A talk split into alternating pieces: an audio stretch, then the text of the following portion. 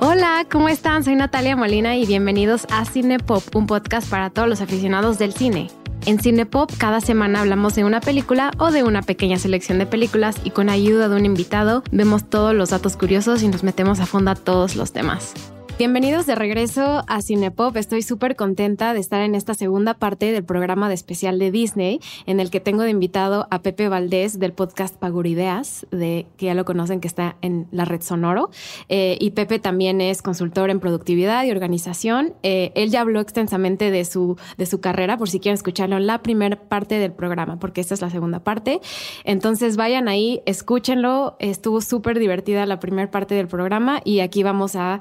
Eh, seguir con esta lista que estamos haciendo de películas influyentes, importantes y también que nos gustan mucho de todo el listado que tiene eh, Walt Disney en, Walt Disney Animations, en Pixar y, todo el tipo de películas que ha tenido durante casi 100 años. Eh, Pepe, bienvenido de regreso, ¿cómo estás? Muy bien, ¿y tú? Qué gusto, qué gusto verte y estar aquí otra vez para seguir con nuestra lista que está muy divertida, la verdad. Para los que este, escucharon a lo mejor el episodio de una semana, les vamos a dar un pequeño recap de las películas que ya mencionamos. En el episodio pasado hablamos de Blancanieves. Eh, yo la tenía en mi lista como la número dos y Pepe la tenía en el número cinco. Cinco. Y eh, luego hablamos de la número cuatro eh, de Pepe, que fue Fantasía la número cuatro mía, que era Frozen, que también fue la número uno de Pepe. Entonces hablamos muy, muy padre de Frozen. No se pueden perder esa conversación, así que vayan, escuchen primer parte de especial de Disney de Cine Pop de la semana pasada. Y pues bueno, vamos a retomar con la lista y hablar de muchos otros datos curiosos que tiene Pepe para nosotros en este programa.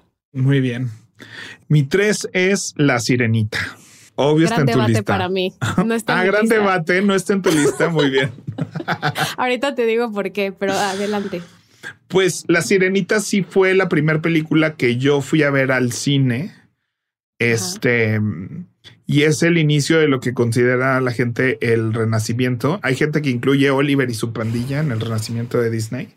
Este, pero pues no fue un éxito Oliver y su pandilla, básicamente nadie se acuerda que existió, pero es, es muy bonita porque es Oliver Twist contada a través de perros.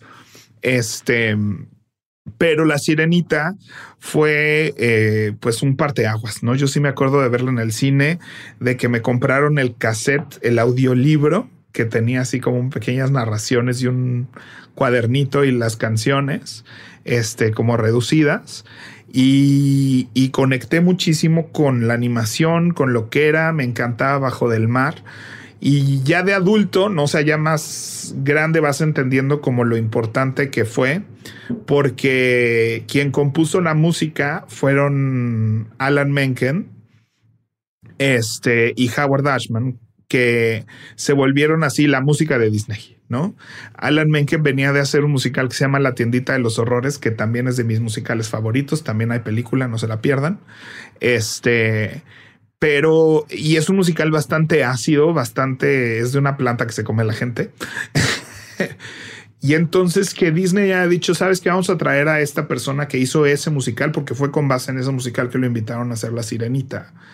Me pareció rarísimo, pero se volvió súper acertado, porque Alan Menken es la él hizo la música de Aladdin, de La Bella y la Bestia, de La Sirenita, de muchas otras películas que si tú las escuches suenan a Disney. Entonces creo que este, y ahí empieza el, renacimiento de Disney, que es de la sirenita hasta Tarzán, que es todos los noventas prácticamente. Entonces creo que sí es un gran hito y que empieza esta avalancha de, o sea, pensar que año tras año fueron la sirenita, la bella y la bestia, Aladín y el rey león, así tracata, tracata, tracata, tra. O sea, creo que eso hizo que mucha gente de mi edad así se obsesionara con lo que hacía Disney este, y con esas canciones y con musicales que hasta la fecha todo mundo se sabe esas canciones. Sí. Este, y creo que, que si bien de esas cuatro que acabo de mencionar es mi menos favorita, ¿no? Creo que me van gustando más y más conforme avanzan. Pues es innegable que marcó el inicio de una era completamente nueva, este, donde el home video también acababa de, de Disney antes no sacaba en, en video sus películas porque creían que las podían seguir sacando en el cine. Eso es lo que venían haciendo desde los 30.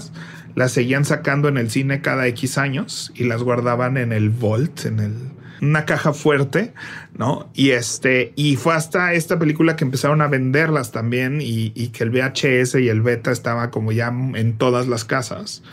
Y entonces, este, también todos las vimos sin parar en nuestra casa, ¿no? Entonces, creo que eso tuvo muchísimo que ver en que se nos impregnara todo esto a mi generación. Sí, es que está impregnado en nuestra mente. ¿Por qué para ti es debatible?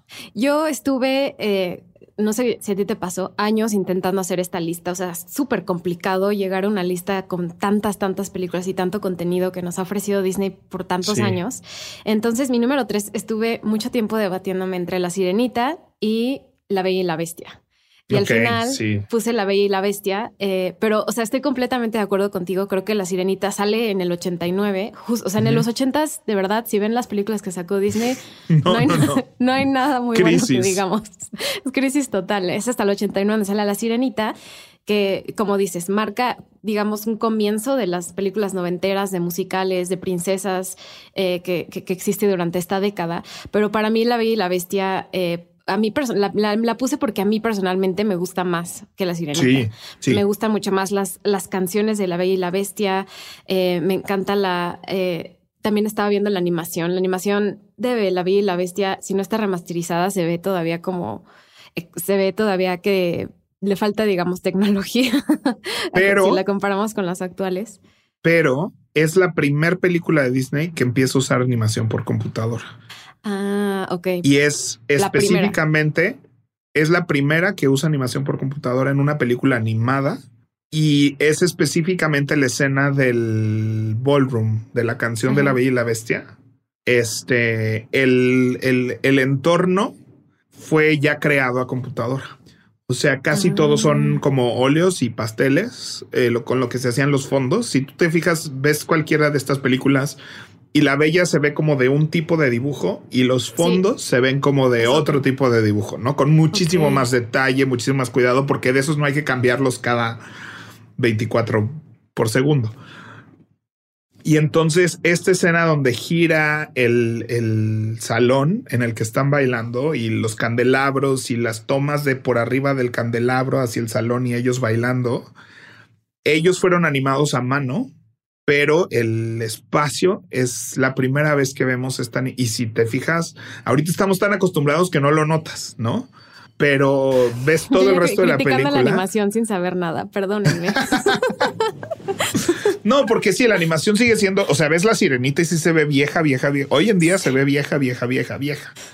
Pero este, igual la bella y la bestia, o sea, de que vas viendo cómo se mueven las líneas de, de los personajes y todo pero ya empezaba esta exploración de cómo generar estos cambios, ¿no? Porque pues vuelvo a lo mismo, o sea, Disney si algo nos ha dado es tecnología, ¿no? O sea, tenían los recursos siempre para este explorar y proponer y llevarlo más lejos y más lejos y más lejos. Y es la primera vez que vemos un entorno digital en una película animada, ¿no? Y esa escena es hermosa, o sea, por eso es más hermosa que todas las demás. y aparte el vestido, o sea, los colores, eh, la, canción, o sea, todo el concepto de La Bella y la Bestia a mí se me hace increíble. Y, también, gracias a esto, la nominan como mejor película en los Oscars. Es la primera vez que una película animada es nominada al, al, gran premio, por decirle así, que es el de mejor película. O sea, no película animada, sino mejor película. No, no gana, pero en ese sentido, por eso yo creo que la película fue muy importante, ¿no? Luego sí se han nominado otras películas animadas eh, en, años pasados, pero en, este año, en el, principio de los noventas, empiezan a reconocer a la animación como un tipo de película que sí es más elevado, como debería de ser, ¿no? Como reconocida cinematográficamente por todos los, todo lo que nos acaba de explicar Pepe, lo que logró esta película. Y creo que, o sea, y también de ahí nace Disney Theatricals. O sea, es a partir de La Bella y la Bestia que dicen, oigan, este, y si hacemos un musical de Broadway, ¿no? Y si abrimos una división de la empresa que se dedique a hacer musicales en Broadway, y además esto impacta a su vez a la ciudad de Nueva York, que acababa de cambiar de alcalde, y se suman a, a un esfuerzo de este alcalde por hacerlo mucho más amigable para los turistas Nueva York. empiezan a rehacer por completo Times Square en lo que conocemos hoy, porque pues eso era un barrio así bajón de prostitución, de sex shops, de no ser un barrio bastante bajo, no esto de Broadway, porque pues era esos teatros eran más bien como como cabaretosos, como no, o sea, esta combinación que había de los teatros con la mala vida, no. Entonces, ese alcalde entró a ese proyecto y Disney dijo, órale, nos sumamos a tu proyecto, vamos a meter un show de Disney a Broadway, pero tenemos que cambiar las calles, o sea, no va con la imagen de Disney y estar en frente de un prostíbulo, ¿no? Entonces, este, creo que toda esa línea de impacto que tiene La Bella y la Bestia eh, la hace muy importante y claro que yo también, este, me gusta más que La Sirenita, puse a Sirenita porque es la que arranca. O sea, creo que la Bella Bestia no hubiera sido lo mismo sin Sirenita, así como Aladdin no hubiera sido sin la Bella Bestia. Y culmina con el Rey León, que, que viene como ya de una. Yo siento que va adquiriendo público Disney, ¿no? Como que de la Sirenita dijo, ah, y alguien se suma con Bella y Bestia y dice, ¿qué están haciendo esta gente? Esto... Yo me acuerdo perfecto de la reacción de mi mamá en el cine que dijo, es que qué belleza fue esto. O sea, como que mi mamá lo ha dicho varias veces. Yo iba cansada saliendo del trabajo, no quería ir al cine. O sea, menos a ver una película de, animada de dibujitos en el Continental. ¿A ti te tocó ir al cine Continental? No, me tocó. Estaba en Avenida Coyoacán y así. Antes de que los cines, qué horror, ya somos, estoy bien grande. pero los cines no había, o sea, tú tenías que ir a un cine en específico a ver una película en específico. No había multicinemas, no había como ahorita que en un solo lugar hay 10 películas. Entonces, los cines eran solo una película por cine. Por cine. Entonces, si querías ver una película, tenías que ver en qué cine estaba e ir a ese cine. Y el Continental, que era, tenía afuera un castillito de Disney, era, y en las paredes de la sala estaban pintados así Peter Pan y, o sea, seguro sin licencia ni nada. Este, pero era el cine donde ibas a ver las películas de Disney, ¿no? Entonces, y que afuera vendían así la piratería de las películas de Disney y todo eso. Era todo un evento ir al Continental. Y, y, entonces fuimos a ver La Bella y la Bestia y mi mamá salió así fascinada y dice, ¿qué es esto? O sea, no me esperaba pasármela tan bien en el cine. A mí las experiencias, ahorita hablo de mi número uno, mi experiencia de, esta película, eh, yo creo que fue una de las razones por las que a mí me empezó a gustar tanto el cine, por las que me, gusta hablar tanto de cine, fue mis experiencias eh, yendo a ver películas de Disney. Eh, no recuerdo así exactamente en qué cines eran, o sea, eran, eran cines que, o sea, yo tenía ya, revelando mi edad, en, en los noventas pues tenía tres, cuatro años. Entonces, eh, no recuerdo exactamente dónde era, nada más me acuerdo las experiencias, lo que era para mí el olor a palomitas, el salir de mi casa, así era el sentimiento, lo que más me gustaba en la vida y lo que todavía me gusta. Entonces, nunca se me va a olvidar que íbamos a ver fuimos a ver Mulan, eh, fuimos a ver eh, El Rey León, La Bella y la Bestia. Eh, dice mi mamá que sí nos llevó, yo no recuerdo porque salió en el 91. Yo creo que se tardó en México a lo mejor unos meses o que estuvo bastante tiempo en el cine, porque también recaudó muchísimo dinero. También es una de las películas que más taquilleras de, del mundo de Disney. Y mm, me gustaría preguntarte a lo mejor de una vez tener este debate de las películas live action y lo que está haciendo Disney ahorita con live action. Yo creo que a mí, a mí me encanta que esté sucediendo eso porque la gente que, que dice que se las arruinaron, que no es así de, pero es que no te quitaron la otra. O sea, no, o sea, no, no dijeron ya no vas a poder ver la original. Se reemplaza a partir de ahora. Nadie puede ver este el Rey León original. Ahora tienes que ver esta. No, yo creo que todos fuimos a verla porque todos estamos enamorados de estas películas y creo que lograron totalmente su objetivo de que fuéramos a verla.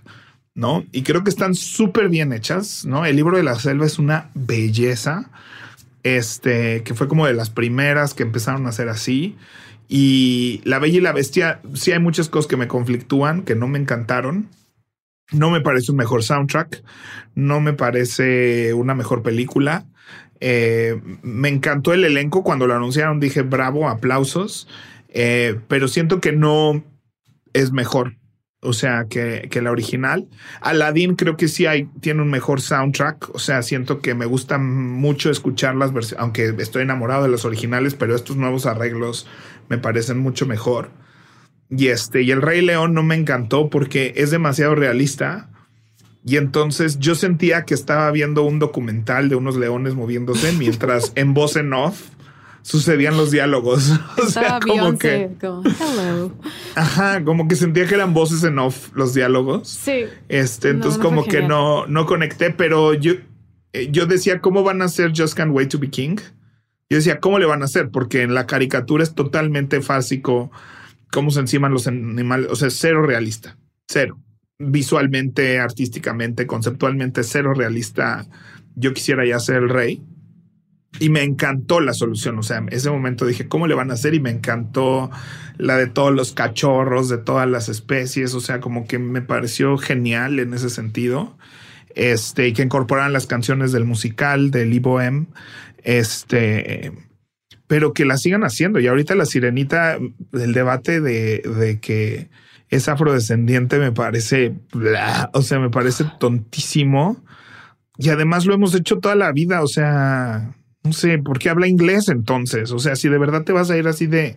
Que la gente quiere argumentar diciendo, no, no es que sea racista, es que ella es danesa, ¿no?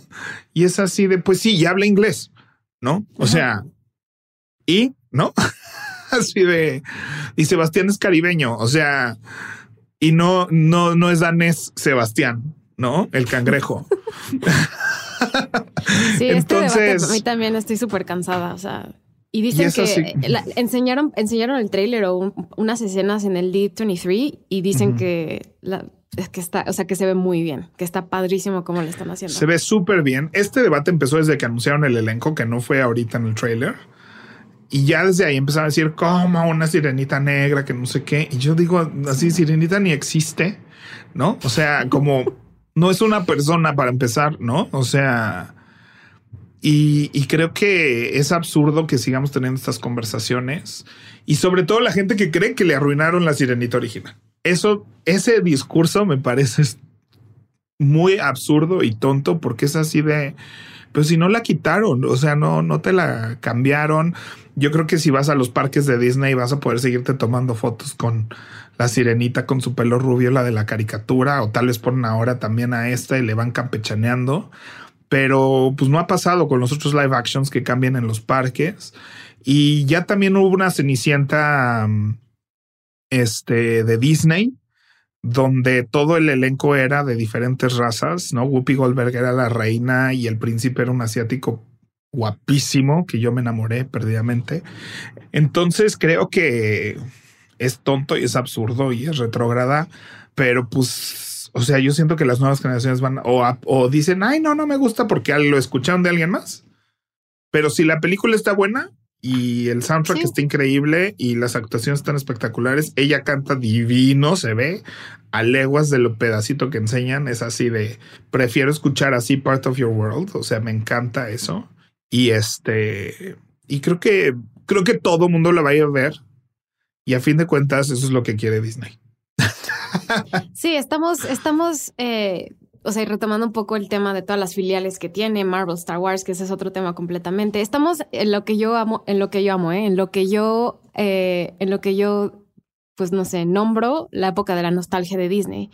Ya llevamos como 10 años donde estamos en esa época de, sí, ¿qué funcionó en los 90, qué funcionó en los 2000, retomemos eso al poder de mil, ¿no? Y pues también lo de Star Wars, Marvel, o sea, Disney ahorita sí está intentando hacer historias originales, sí lo está haciendo. O sea, también con Pixar vimos Turning Red este, este año, que es increíble, o sea, es extraordinaria Turning Red. Eh, pero pues también ¿qué vende, no? El mundo de las secuelas, el mundo de las remakes, el mundo de Disney original. Eso vende muchísimo. Entonces sí se están apegando a eso y, y, pues ni moda. O sea, a los que no les guste va a seguir pasando, va a seguir pasando por los siguientes años por todo lo que anunciaron ahorita en el D23. Eh, pero, pero sí, yo creo que estamos en la, en la época dorada de la nostalgia y, Disney es el principal eh, propagador de esto. Porque además hay nuevos medios. O sea, no solo es la nostalgia a través de las películas. Este, ahora con el streaming, o sea, es muy claro por qué Disney se puso a comprar Fox y Marvel y Star Wars, porque tienen una estrategia no solo de películas, sino de crear eh, líneas que las exploten en los parques en Disney Plus a través de series y documentales y, ¿no? y demás contenidos alrededor de esto. Y nuevas películas como live actions, pero que solo refuerzan las películas originales y, y las canciones y la marca de La Bella y la Bestia y la marca La Sirenita. Este, y entonces acaba de abrieron ahora la tierra de La Bella y la Bestia en Tokio, ¿no? Ya había abierto en Magic Kingdom. Este, o sea, tiene, tienes como esta exploración. Lo mismo Star Wars. No solo generas las nuevas películas de Star Wars, tienes Mandalorian y Obi-Wan Kenobi en Disney Plus. Ah, Cassian Andor, el de Diego Luna. El de Diego Luna y además tienes Galaxy's Edge en los parques. ¿no? Entonces estás adquiriendo esto y estás no solo apelando a la nostalgia, sino estás reforzando una marca que después te lo puedo vender en forma de parque, en forma de serie, en forma de streaming, en forma de película, en forma de juego de mesa, en forma de todo eso.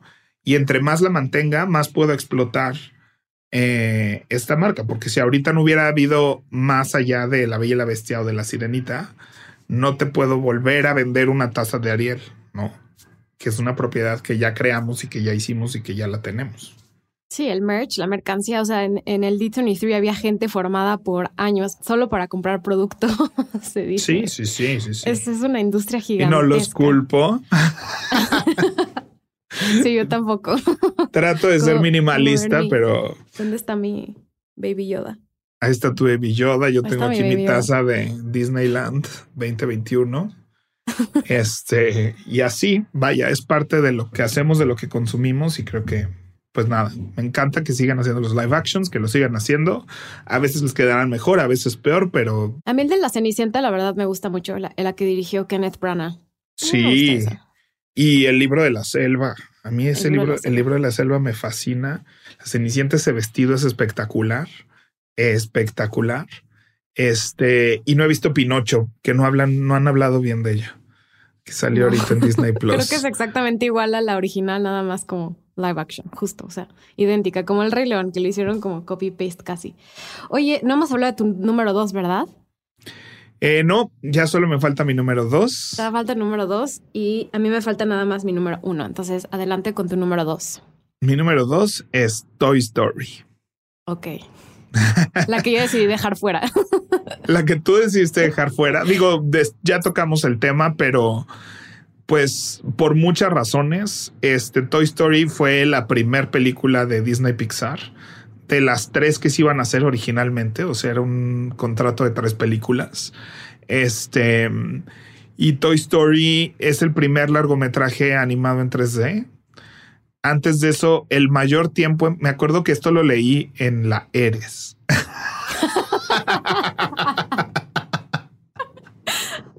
Ay, donde sacábamos los chismes, donde no, cuando no había TikToks. Y probablemente la Eres Niños, porque había una Eres Niños.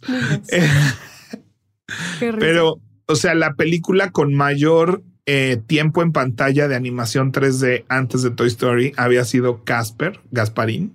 ¿Te acuerdas de esa película? Yo la vi hace dos o tres años otra vez y es buena. ¿Pero la animada o la que no, es la, la, que es como live con action? Cristina Ricci. Sí, yo amo esa película. Preciosa. Y esos fantasmas que eran de animación 3D, era la película con mayor animación 3D que había existido en el cine, ¿no?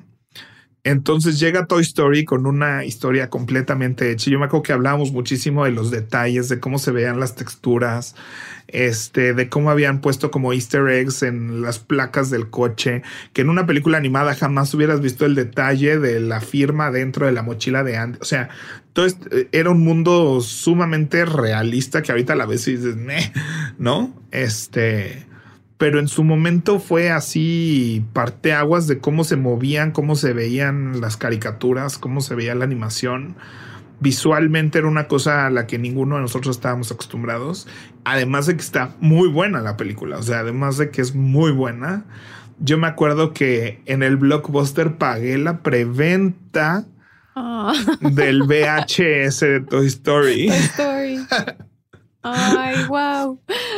Y me acuerdo así que así salía un, no sé, no sé cuánto salió, pero pues así un 3 de noviembre y que yo así contaba, tenía en mi calendario así los días hasta que saliera mi película en VHS de Toy Story y la vi todo lo que quise, o sea, me sabía los diálogos, Este, y me encantaba Toy Story, ¿no? O sea, me parecía una muy buena película con excelentes personajes, excelente, música. Excelentes personajes. Qué, es que qué bruto, la verdad. No, Tom Hanks y Tim Allen haciendo las voces, este, era una cosa que eran personajes súper fuertes además en los noventas. Este, y entonces me parece increíble como, pues eso, como todo lo que logró y, detona Disney Pixar. Este, que como ya lo platicamos, o sea, después vino Bichos, después Monster Inc., Toy Story 2 o Monster Inc., no me acuerdo en qué orden fueron. Este, Cars, y pues nos seguimos con una línea de, de películas de Disney Pixar que, que se comieron a Disney, o sea, se comieron los estudios de animación de Disney. Entonces me parece muy importante porque además a partir de ahí la animación 3D se volvió el estándar. Es así de como que Disney Pixar decía, nosotros somos los 3D y Disney era el 2D, pero después de La princesa y el sapo, que fue como el ejercicio de Disney de decir, bueno, cerremos esta era con una película este, inclusiva y diversa y demás. Este, y movámonos a, ¿no? Fue justo este movimiento cuando se mueven a Tangle, que creo que fue la primera de Disney que fue animación 3D. Este, y generar su nuevo lenguaje de, la, de, de Disney animación que tenían como ciertas características. O sea, aunque eran diferentes animadores, estudios y directores, los personajes de, de las películas de Disney siguen un, una línea y un patrón. O sea, ves a los de Enredados y ves a los de Frozen y ves Valiente y ves, ¿no? Y hay un patrón de, de estética, de proporción, de una serie de cosas de esos personajes que siguen desde la sirenita, ¿no? O sea, todo eso sigue una línea. Pero pues Toy Story sí creo que revolucionó todo y además otras de mis pasiones, además de mis dos grandes pasiones en la vida son Apple como has escuchado seguro en Power Ideas, Apple y Disney, ¿no? Y yo, vaya, algo que me sacó adelante en la pandemia era, bueno, ¿por qué quiero echarle ganas? ¿Cuál es mi objetivo de vida? Y aunque es súper superficial, ahorita como que siento que lo que para mí significa que estoy viviendo mi vida rica, pues, o sea, lujosa, es tener los productos Apple y viajar a Disney, ¿no? Son mis únicos, para eso ahorro, para eso trabajo, para eso vivo, para eso le echo ganas. Es para seguirme comprando productos de Apple y seguir viajando a Disney. Este, y Toy Story es donde se unen estas dos eh, mundos, porque Steve Jobs desarrolla las computadoras, funda Pixar junto con John Lasseter y se juntan, ¿no? Con Disney para hacer esta nueva tecnología que transforma el cine por completo. Entonces, este, me parece pues que tenía que estar en la lista. Sí. Eh, supuse que eso iba a pasar, por eso no la mencioné, para que tuvieras una lista más diversa. Sí, es que ya, o sea, ya, ya dijiste todo lo que hay que decirse de, de, Toy Story. Es una gran, gran película. A mí me encantan, no solo la 1, la 2, la 3. A mí la 3 me fascina. Yo tenía peluche Tenía el peluche de Lotso que perdí. Bueno, lo tiene un, un, exnovio que no me lo ha regresado. Si escucha esto, que me lo regresé. Eh, pero se lo quedó y, ya me encanta la historia, los, el desarrollo de personajes. Ahí es lo que ya mencionamos. O sea, es una creatividad que de ahí nace justo bichos y luego buscando a Nemo. No, no mencioné bichos en Buscando a Nemo, pero a mí me gustaba muchísimo buscar este bichos también. Es de las que, de las más como, de las más underground de Pixar, pero también es excelente sí, tiene ondita. Y también era, era muy interesante verla animada y viendo, verla suceder y tiene chistes muy buenos y, y el villano también es una joya. O sea, ya hay un juego de Disney de bichos este muy bonito que es un show 3D con algunos animatronics. este que te reduces al tamaño de un bicho y entras al teatro de los bichos. Y es muy bonito, es muy, muy bonito. Ahorita ya se ve un poquito viejo, pero pero me encantaba ese, ese show de Disney. Este, oye, y tú, Toy Story, Toy Story 3 me parece así como, es, yo creo que es la única historia de secuelas donde dices, ¿cómo es que sí se van mejorando? ¿No? O sea, porque casi siempre las secuelas es así, me, ¿no? Pero Toy Story 3 creo que todo mundo dijimos, qué conclusión más grande a la trilogía. Y luego la 4 me pareció... la 4. fue como, ¿qué? ¿Cómo? Ah, ¿Otra? ¿Really? Sí, no. Y siento que no era. Y está, está bien, está bonita, está, pero la, con la tres teníamos, o sea, necesitábamos las tres películas, nos encantaron. La cuarta y ahora Lightyear, con el que tengo muchísimos problemas. Lightyear no debería de existir como película, en mi opinión, pero ahí está. Eh, es rarísima Lightyear. Es súper extraña. Todo, cómo, o sea, post pandemia y cómo se han hecho algunas decisiones de, entre Disney sacarlo a cine y Disney Plus, todavía no, no termino de, de, poner bien el rompecabezas de cómo se está haciendo. También Disney está cambiando, está cambiando de CEO, o sea, ha, habido transición después de la pandemia, ¿no? Que es importante también. Pero, ¿qué onda con Toy Story 4? A mí también me sacó de onda cuando la anunciaron. A mí me parece hermosa visualmente, porque además a mí me encantan este, las ferias.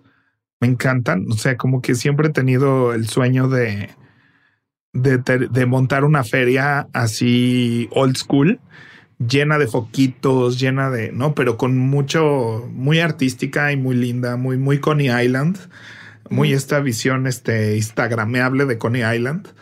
Em, y eso es lo que me gustó de Toy Story 4, pero sin el caso. Y de Lightyear, mi conclusión más grande fue un meme que vi que decía, si Andy de verdad hubiera visto Lightyear, no se hubiera obsesionado con Buzz, se hubiera obsesionado con el gatito. y entonces hacen como imágenes de Toy Story la 1, pero en la mano en vez de traer a vos trae al gatito y en vez de poner a Woody y a vos pone a Woody y al gatito. Está genial. Porque eh, sí, fue una cosa muy rara. Sí, Lightyear, y, les fue pésimo. O sea, Disney fue un, fue un Lightyear fue un fracaso completo en todos sentidos. ¿Quieres que mencione mi número uno? Sí. Ya hablamos de ella un poquito, pero. Eh, ok. Pero mi primera es El Rey León.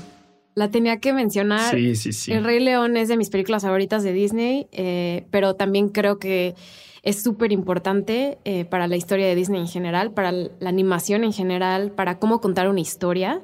La forma en la que se relató esta historia eh, utiliza trabajos como William Shakespeare, como Hamlet, pero también historias universales que están completamente apegados a nuestra sociedad, a cómo vivimos, a cómo interactuamos, y lo hacen a través de grupo de leones en un lugar que no mencionan, pero supongo es Tanzania o Kenia, y y es espectacular, o sea, la música es espectacular, la historia, los personajes, las voces incluso en la, original son increíbles, eh, hay comedia, hay drama, hay, hay, todo. Entonces yo creo que es una de las, de las películas más importantes que existen en general. O sea, si a mí me dijeran, vas a viajar a un planeta alienígena y vas a enseñarle solo cinco películas a un grupo de aliens, me llevaría el Rey León, estaría en mi, estaría en mi top cinco.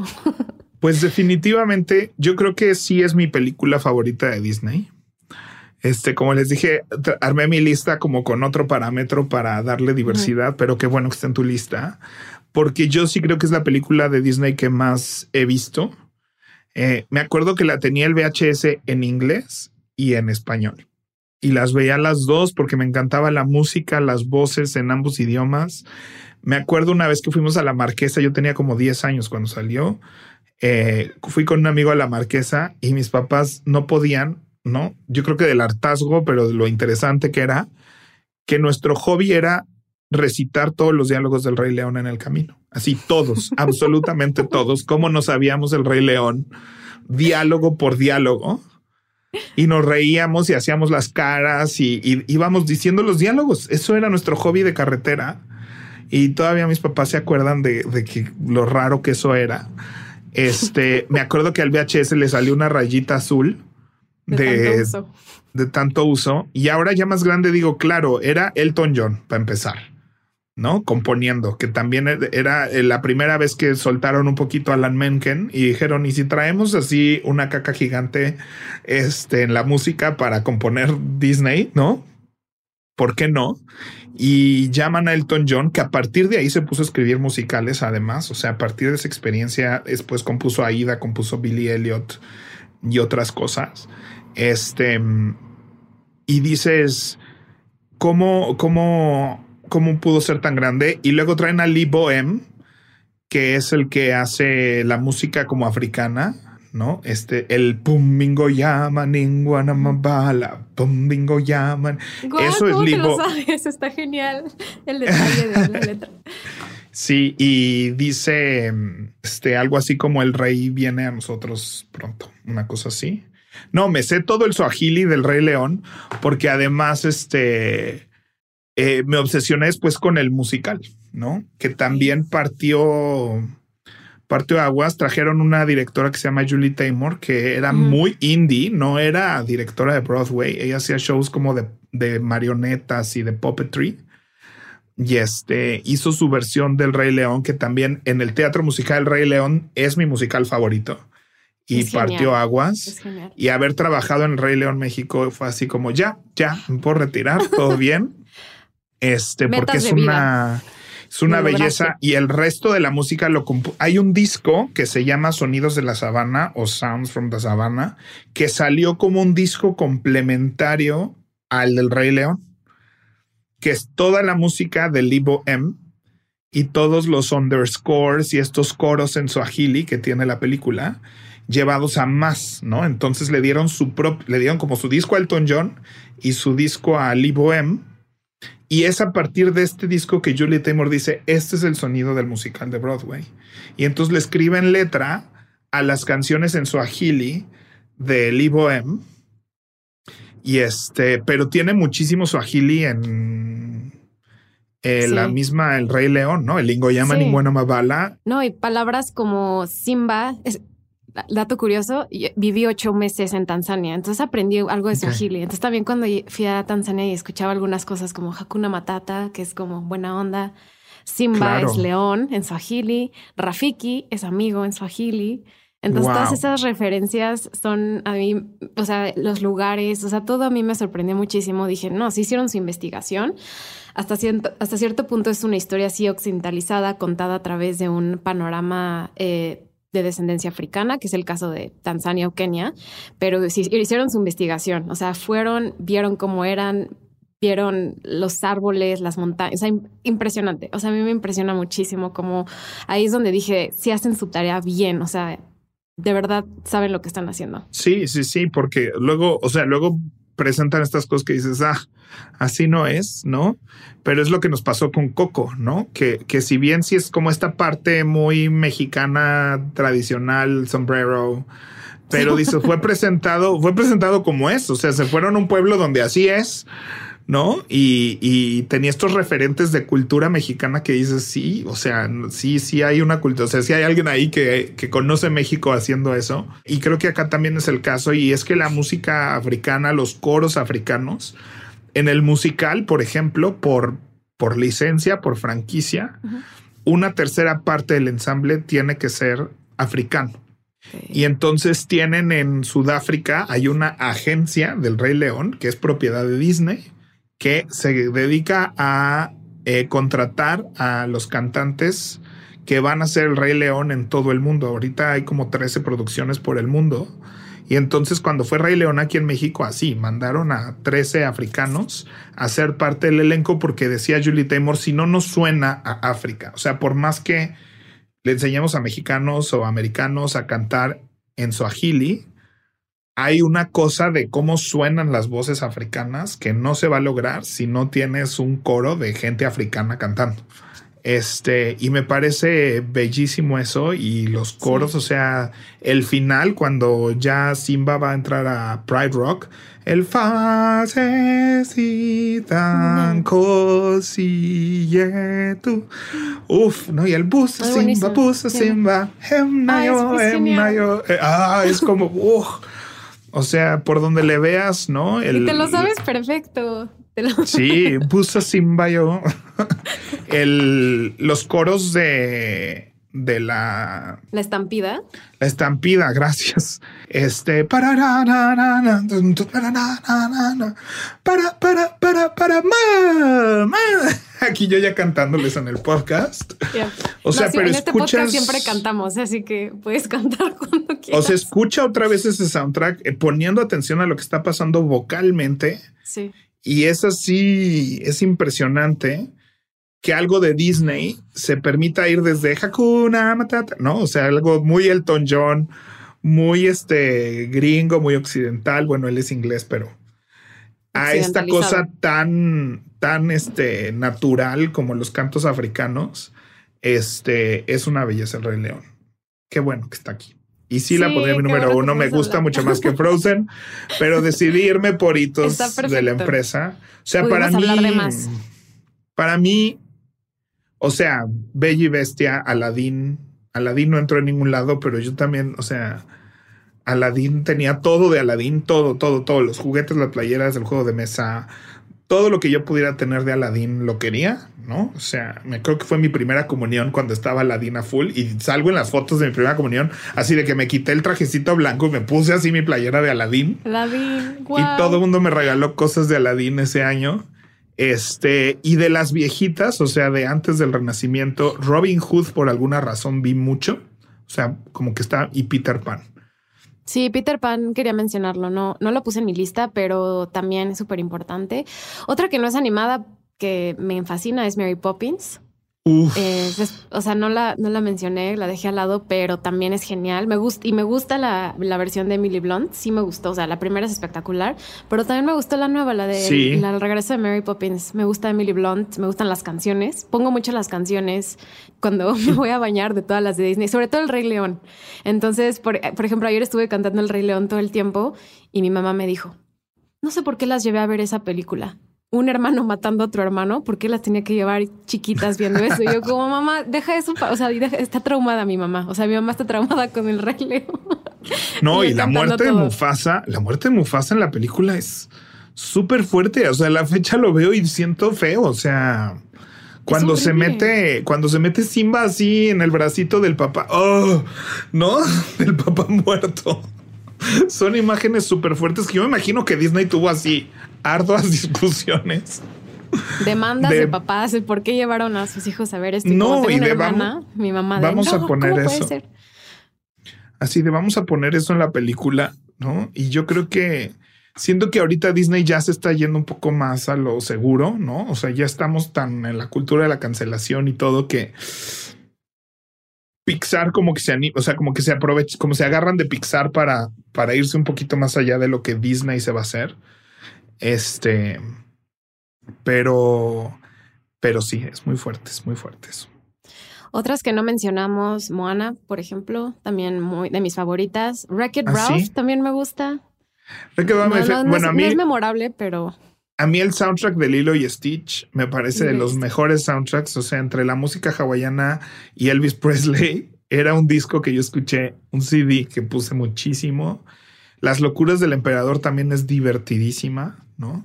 Pero siento que no es Disney, siento que es como una comedia ahí rara. Siento que Lilo y Stitch igual era como una cosa secundaria, vacas vaqueras, todo eso me parecía como que no eran los clásicos, así como que no es los clásicos de Disney, no me los revuelvan, ¿no? Sí, otras que no, no mencionamos fueron las de las de Pixar, las más como modernas, las de mitades de los 2000. Up, eh, Wally también son increíbles. Las de Pixar actualmente. Intensamente. sí. Eh, Ratatouille es otra que, me gusta mucho, que no mencioné. Eh, hay, o sea, es que es muy difícil hacer esta lista. Fue extremadamente difícil hacerla. No sé si a ti te pasó lo mismo. Estuve días, así días como pensando y pensando y pensando qué, qué tenemos que hacer para que podamos transmitir todo lo que significó Disney por todos estos años y creo que lo hemos hecho bastante bien. No sé qué, qué opinas tú de, de, las, de nuestras listas en conjunto. No, estoy feliz de que hayamos platicado de esto me gustó que lo hiciéramos así revueltito y que ahorita podamos decirles que realmente nos gustan así por verlas que no, no, no, no tienen, no tenemos que sonar inteligentes. No, me sorprendió. Sabes muchísimo de Disney. O sea, de verdad, Disney, por favor, patrocinan a, Pepe. me encanta. No, y eso que no entré a los parques, pero estoy justo, estoy armando un, yo creo que para febrero, quiero armar un grupo para hacer visitas guiadas a Disneyland. Este, ah. quiero armar viajes a Disneyland guiados y compartiendo lo que sé. Este, porque lo disfruto mucho y quiero tener un motivo para ir más seguido. Este, entonces tal vez armo así. Me apasiona mucho el tema. Este, me divierte, me entretiene. Y pues como te lo dijo, es parte de mis grandes pasiones en la vida, que son muy sencillas ya. Este, y su relación con el teatro musical y todo, siento que es parte de lo mismo. Es esta cosa de contar historias de una manera bastante sencilla, ¿no? O sea, de, manera amigable y user friendly. a través de música, a través de imágenes, este, que es muy diferente como al cine, pues no musical, no Disney, ¿no? Que, que busca otros medios de comunicación y es mucho más profundo, mucho más de pensar, mucho más interesante.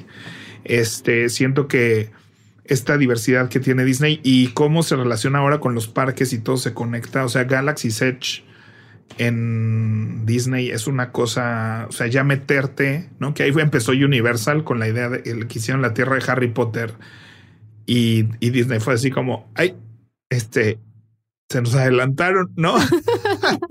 se le salió de las manos. Y entonces empezó esta competencia por crear estas tierras este, inmersivas y y ir combinando la narrativa de las películas con, ¿no? Este Marvel que se inventó el multiverso ahora para poder como establecer lo que quieran donde quieran, ¿no? Entonces ahora hacen juegos donde...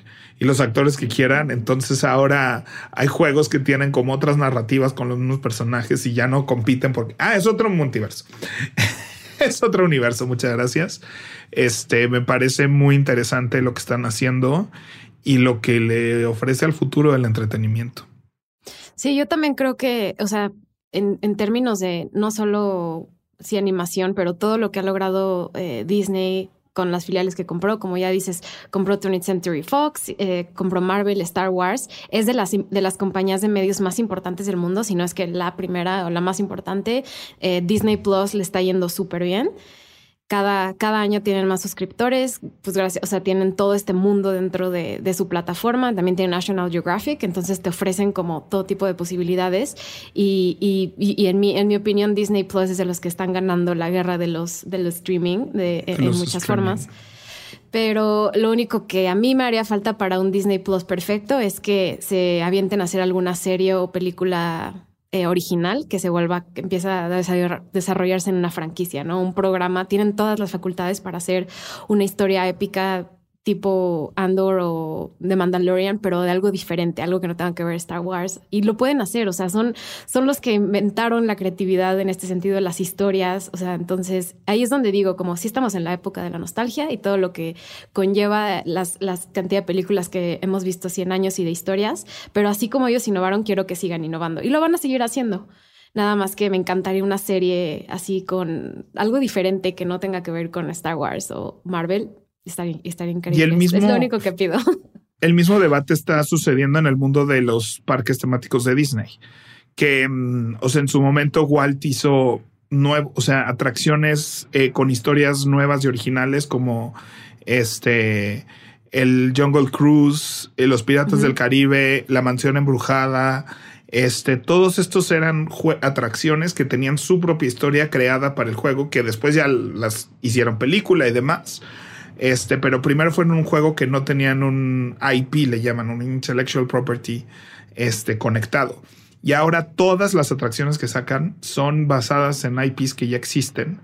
Y entonces, aunque es padrísimo el nuevo juego de los Avengers y el juego de no sé qué y el nuevo Spider-Man y lo que sea, que nos gusta y vamos y lo queremos hacer, este también dice dónde está el crear nuevas IPs, ¿no? O sea, dónde solo en las películas se están creando nuevos IPs.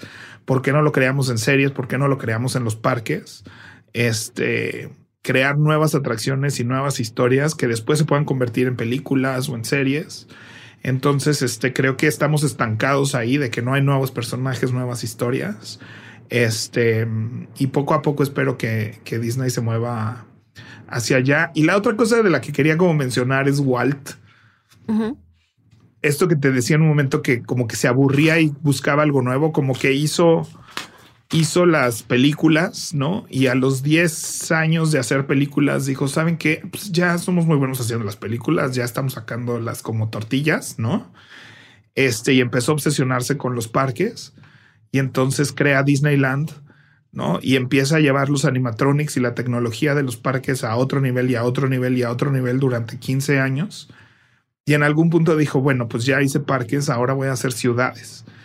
Y entonces lanza su proyecto Epcot, compra la tierra, el, espacio, el terreno en Florida, en Orlando, para hacer no un parque, sino una ciudad diseñada por él, ¿no? Y hay todo un, hizo todo un especial de dos horas explicando en qué iba a consistir Epcot, que era Experimental Prototype City of Tomorrow. Entonces él decía cómo el transporte público tenía que funcionar, cómo no debería de haber coches, cómo todo debería de ser un sistema de transporte público bien diseñado para movilizar a la gente. Y entonces esos sistemas de transporte público que él diseñaba los hacía y los construía para los parques.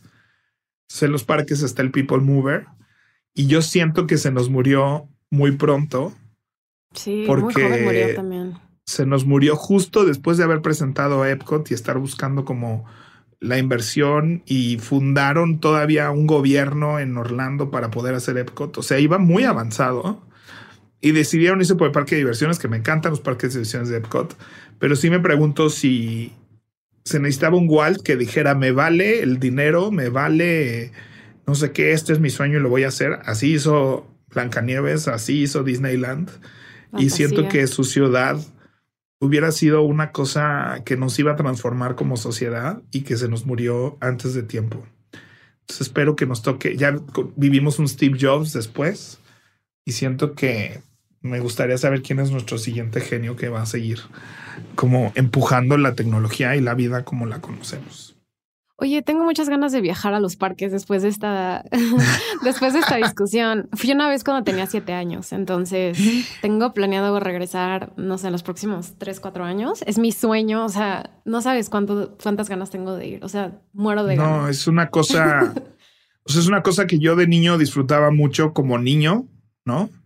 Este, después como adolescente, cuando yo quería animar y era más como la filosofía y los IPs de Disney pero ahora que lo veo desde un punto de vista de tecnología, de narrativa, de inmersión, de negocio, o sea, dices que es que son genios. O sea, sí me van a sacar todo mi dinero, pero tómenlo, tómenlo. Lo están haciendo muy bien. Se merecen tener todo mi dinero. ¿No?